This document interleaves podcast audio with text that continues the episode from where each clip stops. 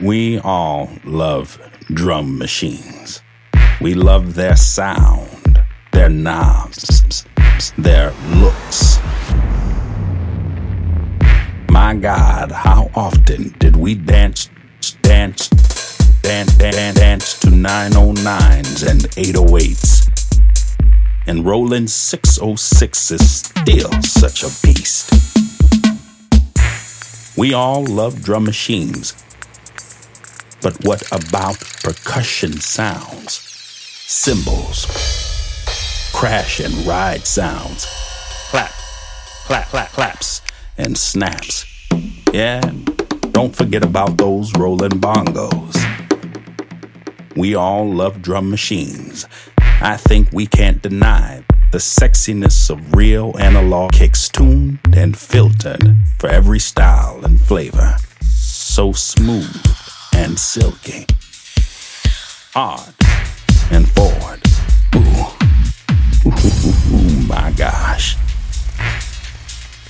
Okay, enough talking. Let's get back to the program. Five, five, four, four, four. Three, two, one. Let the let the bass.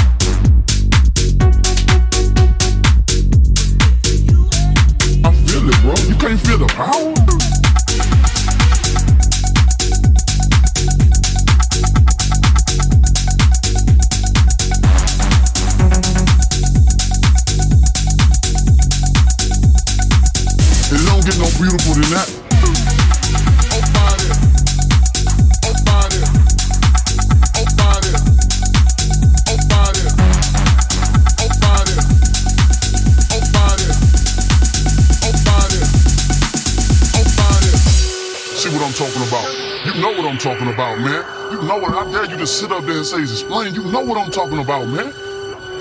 he's fighting people.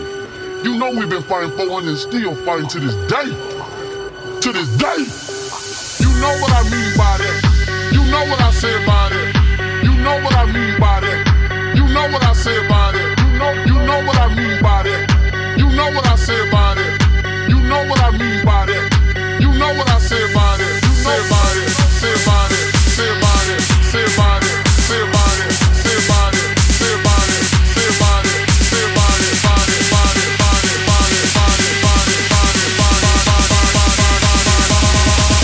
give a fuck.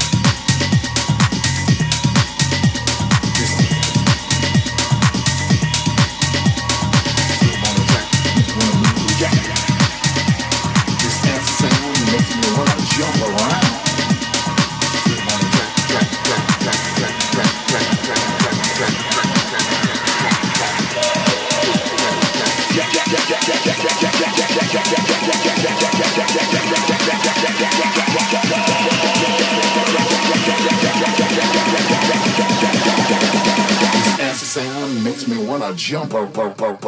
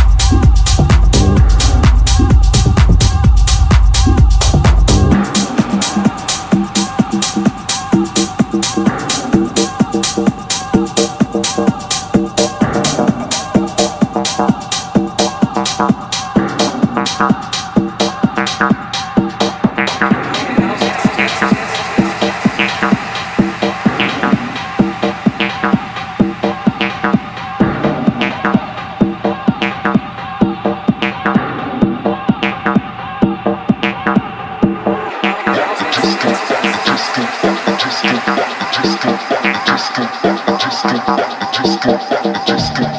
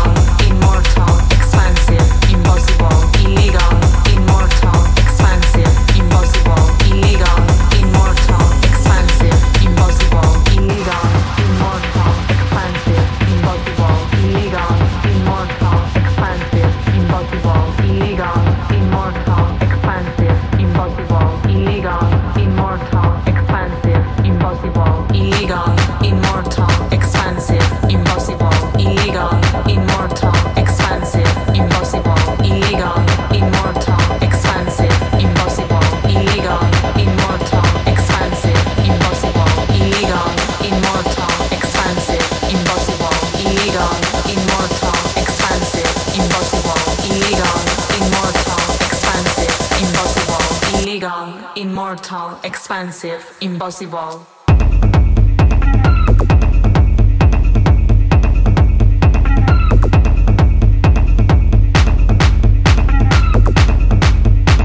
Illegal, immortal, expansive, impossible.